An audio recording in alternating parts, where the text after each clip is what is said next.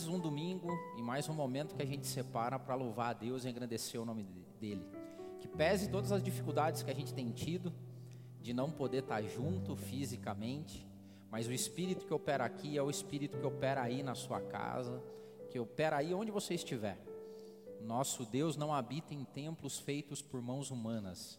E como Paulo disse em Coríntios, eu e você somos templos desse espírito. E hoje, nesse momento, é quase como se a gente tivesse uma reunião, um grande condomínio de templos aonde o Espírito Santo opera. E eu espero que você faça isso, de coração aberto, que esse momento seja um momento onde você reúna sua família, seus amigos, que você evite distrações. E eu sei que aí na tua casa deve ter um monte de distração, cachorro latindo, a criança chorando, às vezes chega o vizinho batendo palma. A gente não tem mais aquele ambiente propício do prédio da igreja onde a gente está. Então cabe a você aí fazer desse momento um momento de culto. A gente está tendo, e eu tenho falado isso, da gente ter um cuidado especial para que você não assista lives de culto, mas que você, no momento da tua semana, e esse aqui no MAP, o nosso momento é no domingo de manhã, que esse momento seja dedicado para cultuar a Deus. E olha, a gente nunca precisou tanto de ter esse momento específico para fazer isso, para cultuar a Deus e também para ser tocado por Ele. E essa é a minha oração, e eu queria que você orasse comigo para que a gente santificasse. O André já orou no começo, a gente teve um pouquinho ali de problema com o som, mas eu quero novamente fazer uma oração nesse sentido com você. Então feche seus olhos aí. Senhor Deus, nós queremos santificar esse momento a Ti. Nós queremos usar esse momento, pouco que seja, mas para ter uma conexão genuína com o Senhor Espírito Santo. A gente vive no mundo de um, de um barulho intenso, esses dias em especial têm sido dias cheios, ó Pai, de vozes, barulhos, preocupações, ansiedades, medos, desespero, morte. Mas que esses momentos que a gente passa com o Senhor, Espírito Santo, que sejam momentos como oásis, onde a gente recarrega nossas forças, onde a nossa fé é aumentada, onde a gente se conecta com os nossos irmãos, mesmo que virtualmente. Uma frase, um comentário, uma ajuda, uma ligação, uma mensagem de áudio, mas que nesse momento, ó Pai, a gente possa ouvir do Senhor, colocar diante de Ti também as nossas preocupações, medos e anseios, porque é o Senhor quem cuida de nós. Nós somos peregrinos, forasteiros, estamos passando por momentos difíceis, mas é nesses momentos que o Senhor prova o nosso caráter e forja a nossa fé, ó Pai para que a gente tenha a oportunidade de testemunhar ao mundo aquilo e naquilo que nós cremos e somos firmados a rocha chamada Jesus Cristo, Salvador e Redentor da humanidade, que existe antes da fundação do mundo, que persiste até hoje. E nos mantém assim, ó Pai, firmes, e que esse momento seja todo ele glorificado, é, santificado ao Senhor. Trabalha no nosso coração hoje também, que a gente possa nesse momento onde a gente vai mergulhar na Sua palavra, entender, Espírito Santo, que o Senhor toque o nosso coração e que encontre lá a terra boa, que a gente possa ah, sorver tudo aquilo que o Senhor tem para nos falar, que a Tua palavra encontre guarida no nosso coração, na nossa alma, no nosso espírito, que a gente seja fortalecido, mas acima de tudo que a gente seja melhores cristãos, ó Pai, com o passar do tempo. Esse é o nosso desejo, que a gente olhe para trás fale: Eu sou melhor do que ontem. Por quê? Porque o Senhor me fez melhor. Porque nós estamos seguindo e prosseguindo até que a gente atinja uma estatura de varão perfeito, onde isso vai acontecer na glória, mas a gente tem que fazer esse nosso caminhar aqui. Então nos abençoe, esteja conosco, em nome de Jesus. Deus abençoe. Vamos, vamos para a palavra de Deus. Gianzão comigo. Glória a Deus. Hoje eu vou lembrar de novo, a gente está nessa série, uma minissérie, né? Hashtag TBT. E hoje eu quero falar sobre. O tema é limonada de laranjas. Eu quero ler com você em Mateus, no capítulo 5, versículo 33. Mateus, capítulo 5, versículo 33. Então acesse aí sua Bíblia ou pegue ela. Mateus 5, a partir do versículo 33, a palavra de Deus diz o seguinte: outros sim, ouvistes o que foi dito aos antigos: Não jurarás falso, mas cumprirás para com o Senhor os teus juramentos. Eu, porém, vos digo que de maneira nenhuma jureis, nem pelo céu, porque é o trono de Deus, nem pela terra, porque é o escabelo de seus pés, nem por Jerusalém, porque é a cidade do grande rei. Nem jures pela tua cabeça, porque não podes tornar um só cabelo branco ou preto. Seja, porém, vosso falar sim, sim, não, não, pois o que passa daí vem do maligno. Você sabe que quando a gente lê esse texto assim, bem superficialmente, a primeira sensação que a gente tem é isso que eu vejo sempre as pessoas utilizando, assim, ó, não pode jurar. Cristão não pode jurar, o crente não pode jurar, não pode prometer, porque tem que ser sim, sim, não, não. Esse é que esse talvez seja uma, uma leitura muito superficial do que Jesus estava falando aqui em Mateus no capítulo 5 no versículo 33. Esse texto aqui, ele tem muito mais a ver, ele fala muito mais sobre integridade. Ele, o que Jesus queria trazer aqui para aqueles, para aquelas pessoas que ouviam é integridade. Tem uma história atribuída a Alexandre o Grande, o grande conquistador, o grande general que construiu um império. E tem uma história que certa vez pegaram um soldado do exército de Alexandre o Grande roubando, roubando dos colegas. E levaram esse soldado para um interrogatório e levaram ele até o conhecimento de Alexandre. E a primeira pergunta que Alexandre Grande fez para aquele soldado foi assim: Amigão, qual que é o teu nome? e ele falou assim: Meu nome é Alexandre. E daí conta essa história que Alexandre disse para ele: Bom, antes de mais nada, ou você muda o seu comportamento, ou você muda de nome. A questão de integridade quer dizer assim: o nome que a gente carrega, ele tem peso. Quando eu e você dizemos ao mundo que somos cristãos, ou que temos uma fé alicerçada em Cristo, isso traz com, com, com, com, essa, com essa atitude, traz responsabilidades. Foi isso que o Alexandre quis dizer, cara. Ou você muda de atitude, ou você muda de nome.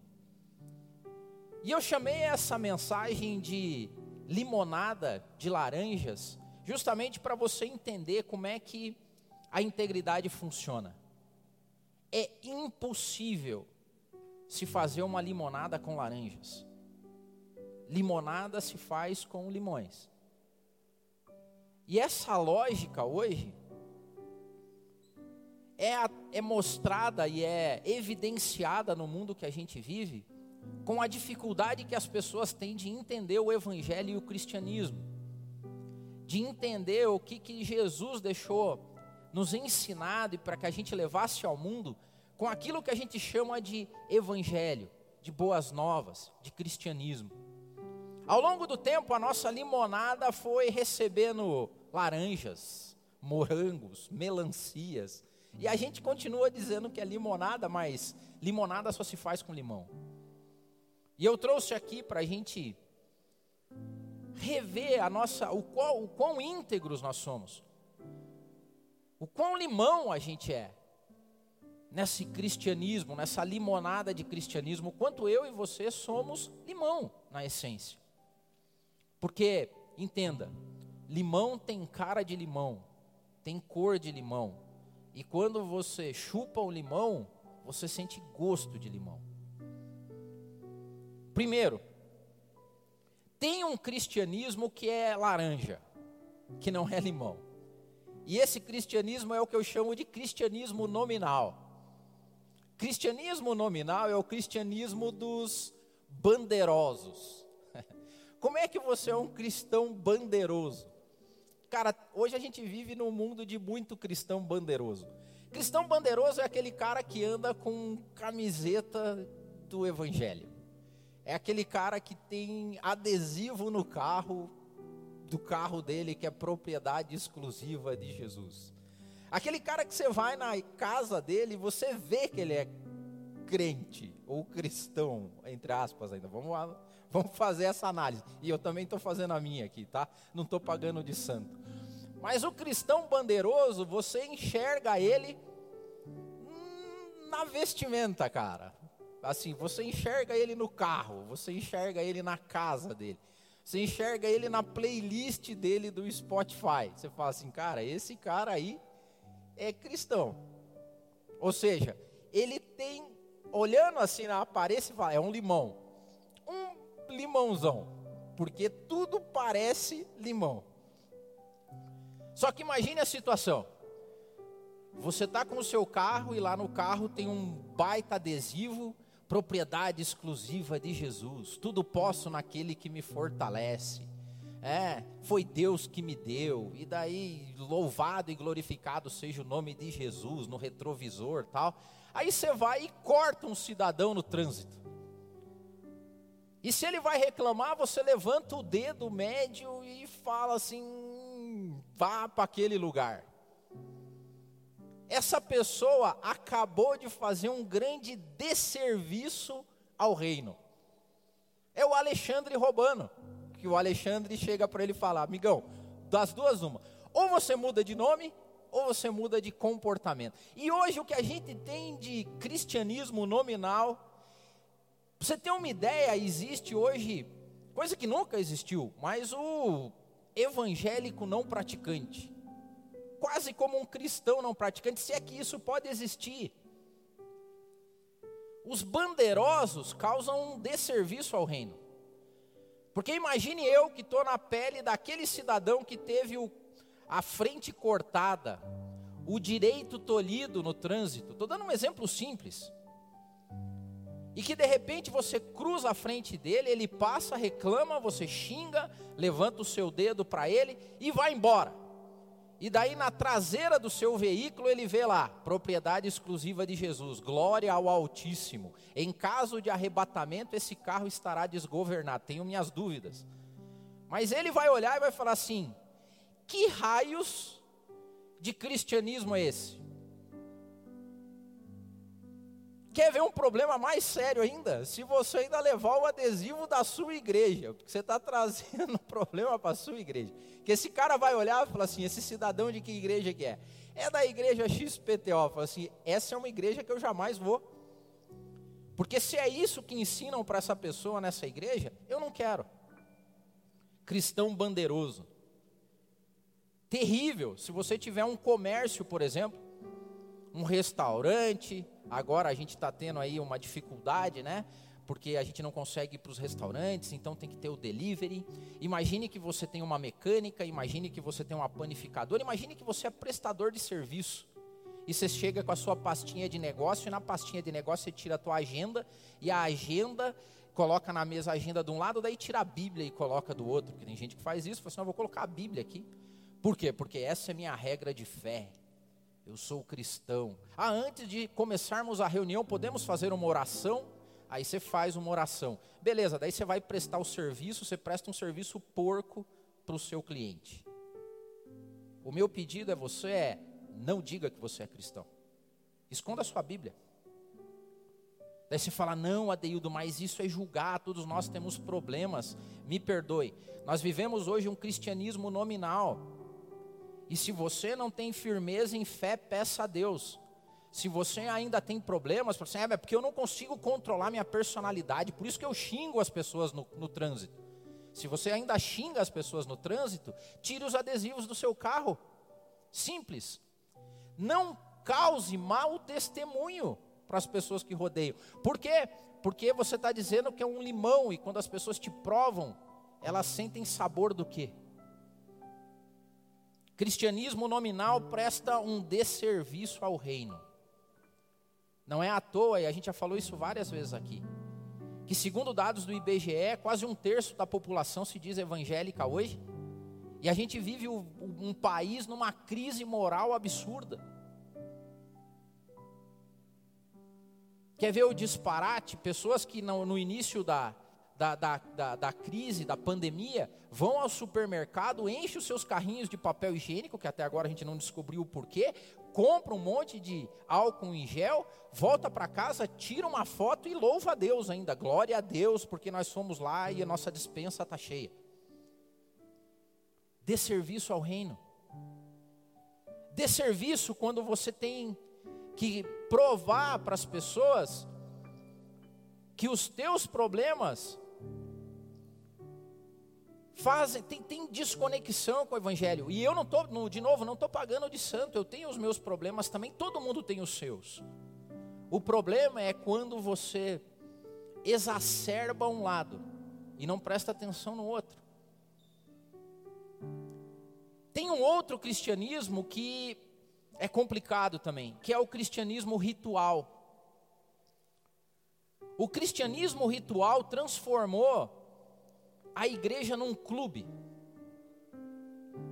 Que são aquelas pessoas que acreditam que ser cristão é participar de eventos na sua igreja. A vida dele é tomada de eventos. Porque ele tem hora para orar, ele tem hora para ler a Bíblia, ele vai lá na, na, na, no culto disso, no culto daquilo, participa do ministério tal, faz entrega, não sei o que lá, papapá. Ele cria todo um cenário e vive aquilo lá. Hoje, por exemplo, nós estamos tendo uma dificuldade absurda com as pessoas que têm cristianismo ritual, que elas só conseguem ser cristãos no aconchego da instituição. Porque quando você tira o evento, quando você tira o ritual, quando você tira a celebração, essa pessoa não tem base cristã mais. E Jesus falou isso em Mateus, ele diz assim: hipócritas, bem profetizou Isaías a vosso respeito, dizendo: Esse povo se aproxima de mim com a sua boca, me honra com seus lábios, mas o seu coração está longe de mim. Quando Isaías falava desse povo, o povo o cristão ritual era quase como um pagar promessa. Quando você lê em Isaías falando sobre esse povo, ele via um povo que jejuava, que ia para os estudos bíblicos, que participava do, ativamente dos ministérios, que estava lá o tempo todo. E eles dizem: depois que a gente faz tudo isso, e era Deus falando através de Isaías, Deus fala assim: vocês fazem tudo isso e depois vocês querem cobrar o resultado do trabalho de vocês. São pessoas que agora, se têm uma mente talvez assim, pode ser que Deus não me abençoe mais. Por quê? Porque eu não estou indo mais no culto, porque eu não estou mais participando lá no ministério, porque eu não estou mais dando aula, porque eu não estou mais entregando as coisas que eu entregava. Numa relação de débitos e créditos com Deus, e quando esse povo de Isaías fazia isso, Deus responde através de Isaías, falando assim: porventura é isso que eu quero de vocês? Porventura eu tenho com vocês uma relação de trabalhadores, aonde vocês trabalham, depois eu vou dar a paga do jejum, da oração e do serviço de vocês? Cristãos rituais que não conseguem ter um cristianismo fora de uma instituição, fora de um ritual, fora de coisas que você faz constantemente. E isso resulta num outro tipo de cristão que é o cristão multipersonalidade, que é o cristão que é limão na igreja e daí é laranja, abacaxi em qualquer outro lugar. Porque o cristianismo dele não resiste à vida diária. Quer ver como é que você descobre quando tem, assim, se você é, e eu também faço esse teste de multipersonalidade, se eu, se eu sou ou não, é quando os seus mundos são separados. Quando as pessoas não te conhecem na essência. Quando você cria personagens. Tem o Adeildo lá do trabalho, tem o Adeildo da faculdade, tem o Adeildo dos amigos do primeiro grau, tem o Adeildo da igreja, tem o Adeildo do, do pessoal lá do futebol, tem o Adeildo do, do pessoal do bingo, sei lá. Aí você tem várias personalidades. Ah, e as pessoas não podem se encontrar no mesmo ambiente. Assim, se você estiver na igreja e os amigos do futebol chegar, não pode, você tem que sair pela porta, porque eles não vão te reconhecer mais. Fala, bom, mas você aqui? e também o inverso é verdadeiro. O pessoal da igreja não pode chegar na tua casa no dia que você está fazendo churrasco com os amigos da firma, porque senão eles vão falar, mas esse é você? Cristianismo multipersonalidade. Então, assim, Você é limão um dia, daí você é abacaxi no outro, você é a melancia, depende do público. Perde a essência, perde a integridade. Acontece, acontece isso com você ou não? Está andando no supermercado, daí você vê uma. Imagine a, situação. Você está andando no supermercado, num corredor tem um colega da firma, no outro tem o, o pessoal do grupo da igreja. Daí você fala assim: Meu Deus, os dois corredores não podem se encontrar. E esses caras às vezes põem a gente em fria, né? Porque daí pode ser. Pode ser que você tenha um apelido no trampo que a galera não conhece na igreja. Tem um apelido na igreja que a galera do trampo não conhece. Aí você fica naquela. Por quê? Porque você pertence a um clube. Quer ver pior ainda quando as pessoas pertencem à igreja e não é nem clube, cara. A igreja, a igreja é quase como uma sociedade secreta. você não pode dar, você, você pertence, mas você, você é um agente secreto. As pessoas não podem descobrir. Agora é um problema isso, né? Porque às vezes você quer se esconder, daí você vem na igreja, os caras tiram uma foto e te marca lá, bicho, te tagueia no Instagram e no Facebook. que terrível. Daí o cara fala assim: Meu Deus, vou tirar essa marcação aí, porque senão o pessoal vai descobrir que eu sou cristão. E o inverso é verdadeiro também. Que tristeza, você vai na festa da firma e fica se escondendo, porque vai que a galera da firma bate uma foto, te marca e o pessoal da igreja vai ver. ah, terrível sina nossa, e eu me incluo nisso, daqueles que não conseguem ser limão íntegro. Difícil. Tem outros que, e isso, olhe só como isso é uma cadeia. Aí começa um outro cristianismo, que é o cristianismo da concessão.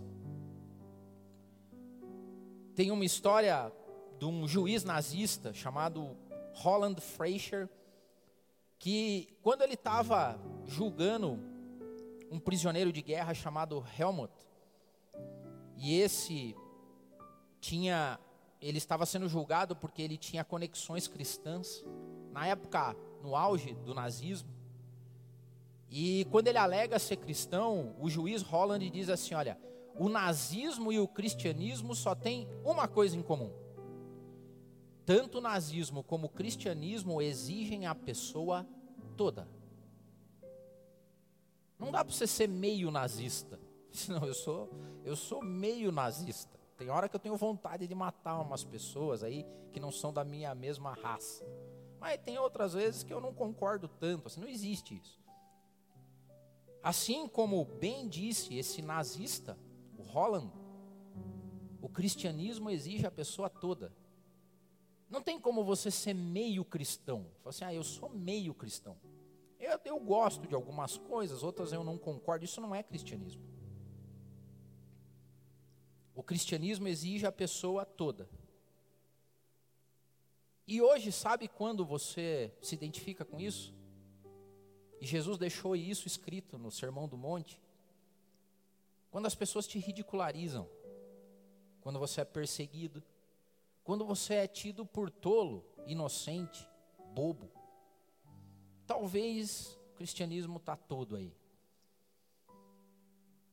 Quando as pessoas começam a olhar para a tua essência e falar assim, velho, você acredita nessas bobagens? Você é mais um desses. Bem-aventurados sois vocês quando perseguirem, disserem calúnias contra vocês, quando chamarem vocês de bobos, otários, burros, ultrapassados. Porque é difícil. E daí o que você começa a fazer? Você começa a abrir concessão. Você começa a olhar para a situação e você fala assim, cara, ser limão tá difícil, porque o nosso gosto é meio azedo, amargo, então assim, eu preciso dar uma adocicada no limão. E daí você começa a abrir concessões. Ah, eu faço isso porque é social. Eu faço isso porque nesse mundo aqui a gente não consegue viver sem isso aqui. Ah, não, aqui o pessoal aceita suborno. Não, mas eu, eu preciso aceitar também, porque senão eu não estou. Ah, é assim que funcionam as coisas. Eu preciso fazer uma propininha aqui. Não, aqui a gente fica, a gente diz para os caras que a gente vai pagar no dia 3, mas a gente paga mesmo é no dia 10, mas é porque o mercado funciona assim, então você vai começando a abrir concessões. Assim como os saduceus começaram a fazer com os romanos. Você vive no meio do romano, você começa a ser um pouquinho romano também. Você vive um pouco no meio do pecado, você começa a achar o pecado normal e você começa a abrir concessões. Você vive no meio da lama e você começa a não se importar com a sujeira que começa a aparecer. Cristianismo de concessões. Aos poucos o limão começa a perder a essência dele, começa a se transfigurar e você não enxerga mais o limão, nem por fora. Porque o cristianismo exige a pessoa toda. E é uma sequência. Aos poucos a limonada vai perdendo o sabor. Aos poucos a gente começa a tomar e fala assim, cara, é limonada isso aqui? Sabe, é, é, mais ou menos assim que nem uns. Lá em casa, a Jo fica brava. Lá em casa, quando eu e o João, ela faz aqueles suquinho de pó, não vou falar o nome.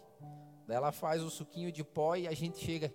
Mas que sabor que é? A Jo fica muito brava quando a gente faz essa pergunta.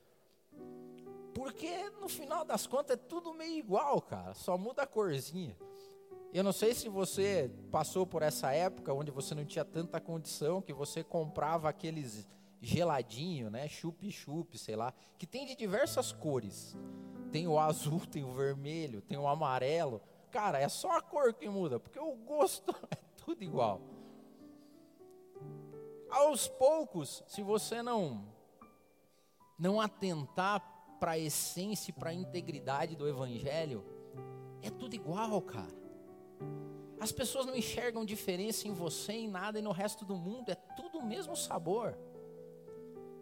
O limão perde a essência, perde a. Agora, como é que é? O pessoal da, da gastronomia usa bastante.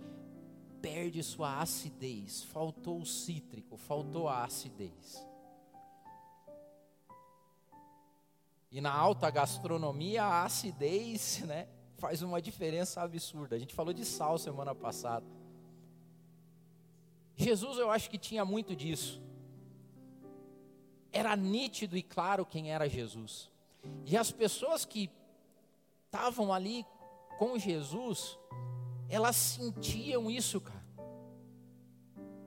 É, é espiritual mesmo.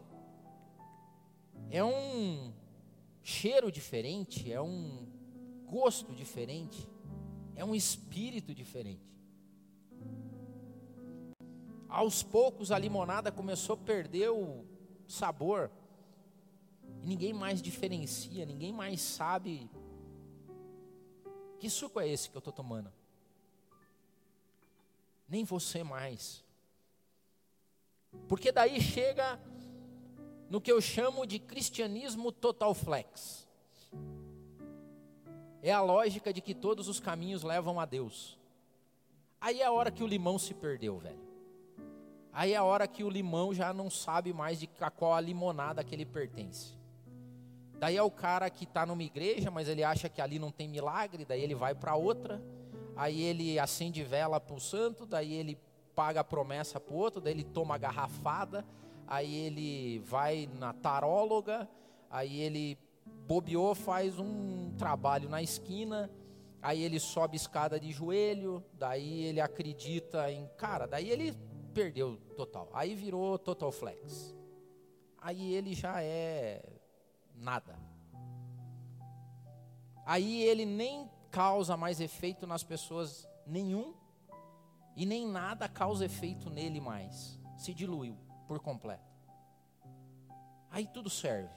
Aí é uma corrida louca para achar a melhor experiência, o melhor milagre, a melhor revelação Aí perdeu o total. Elias diz o seguinte: Até quando vocês vão cochear entre dois pensamentos, Deus ou Baal? Josué disse: Decidam-se, se vocês vão servir a Deus ou, ou aos deuses lá da onde a gente saiu. Eu e a minha casa, contudo, serviremos ao Senhor. Muito de decisão muito de se manter firme e íntegro no Evangelho. O que nós vivemos hoje é uma salada cristã evangélica que perdeu o sabor geral. Talvez você tenha a mesma dificuldade que eu tenho quando as pessoas perguntam assim: você é evangélico? Daí você fala, cara, o que, que eu respondo agora? Não, você é crente? Daí você fala, hum, então. Então veja bem. Não, mas que igreja você vai? Hum, então, lá, a nossa aqui é mais difícil de explicar. Então, aí. E para mim, você sabe que esse é o maior indicativo de que a limonada perdeu o sabor geral. Por quê? Porque a gente tem que ficar explicando, cara. Ó, veja bem, daí assim, daí eu volto lá no que é quase uma degustação às cegas dos, dos suquinhos de pó. Que daí você não fala para o cidadão qual que é o sabor, fala, toma aí e me diga que sabor que é. Aí o cara fala, hum, eu acho que é de tangerina. Não, eu acho que deve ser limão. Acho que é abacaxi, é groselha. Cara,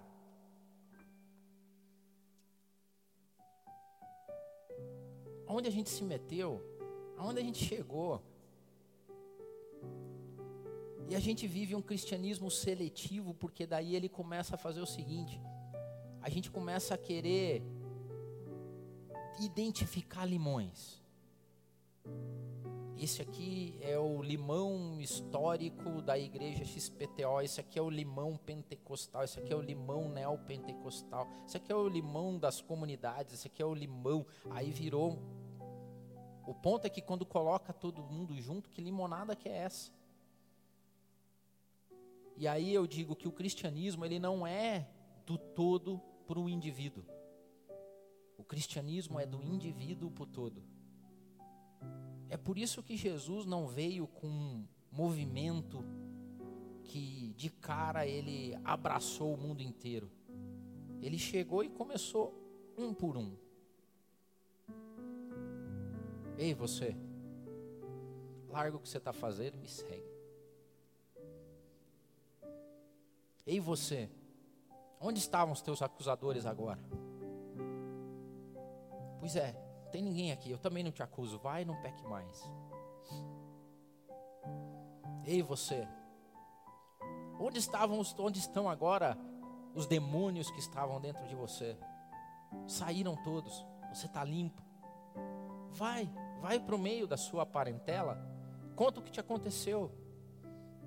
Coloque acidez na vida delas.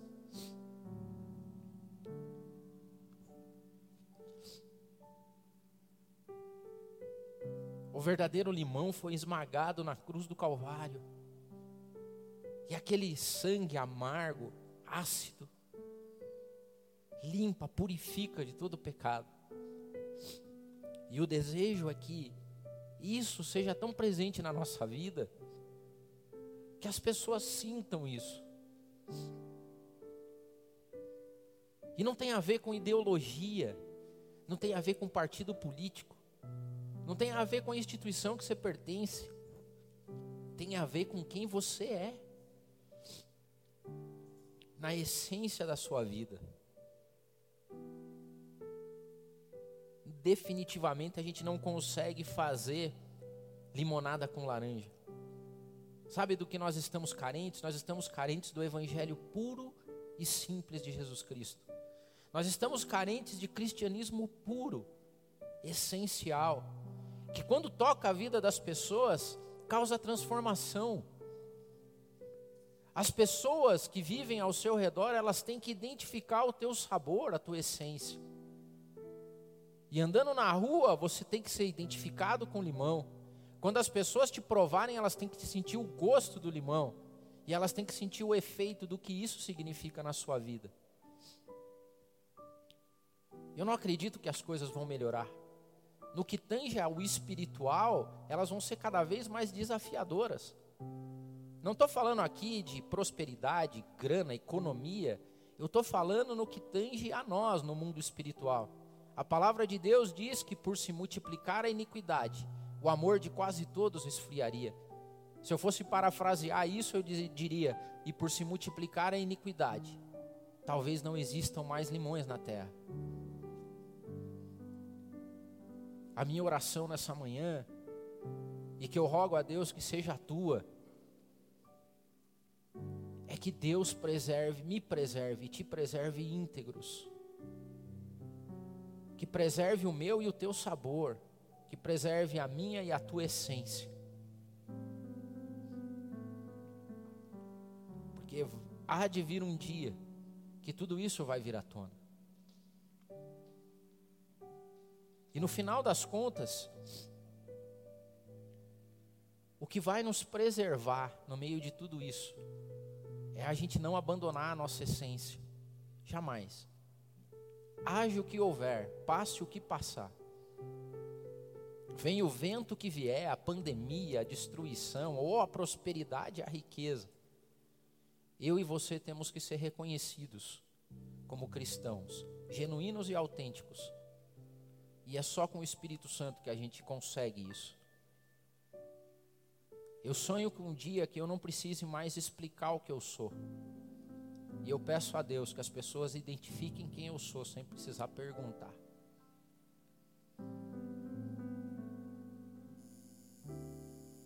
Que elas identifiquem quando a gente se aproximar. Você sabe que os cristãos começaram a ser chamados de cristãos por quem os via. Eles não chegaram e falavam, ei, nós aqui, ó, nós somos os cristãos, os seguidores de Cristo. Não, a palavra de Deus diz que eles começaram a ser chamados de cristãos, porque as pessoas identificavam neles pequenos cristos. Que maravilha vai ser o dia que a gente não precise mais responder nenhuma pergunta, mas o simples fato das pessoas estarem perto de nós, elas falem: limão, hein? limão. Tem jeito de limão, parece com limão, tem cor de limão. E eu provei e senti gosto de limão. Que essa seja a nossa essência sempre. Senhor, como disse o salmista, o Senhor sabe o que há no nosso coração. Antes que a palavra nos chegasse à boca, quando a gente não tinha forma ainda no ventre das nossas mães, o Senhor já nos conhecia. Ah, Pai bendito, e a nossa oração nessa manhã é que o Senhor esquadrinhe o nosso coração. Identifique todos os nossos caminhos maus. O nosso cristianismo nominal, o nosso cristianismo total flex. As vezes que nós somos bandeirosos demais, ó Pai. Sonda-me, Senhor. Sonda-nos. Vê o que há de errado em nós. E nos guia de novo ao caminho eterno, ao caminho da integridade, ao caminho da limonada, ao caminho da essência, Pai amado. Que a gente não se perca. Quando as pessoas provarem de nós, elas não fiquem em dúvida do sabor que está tocando a vida delas, nem do cheiro, nem da forma Que bênção vai ser, ó Pai. Que bênção.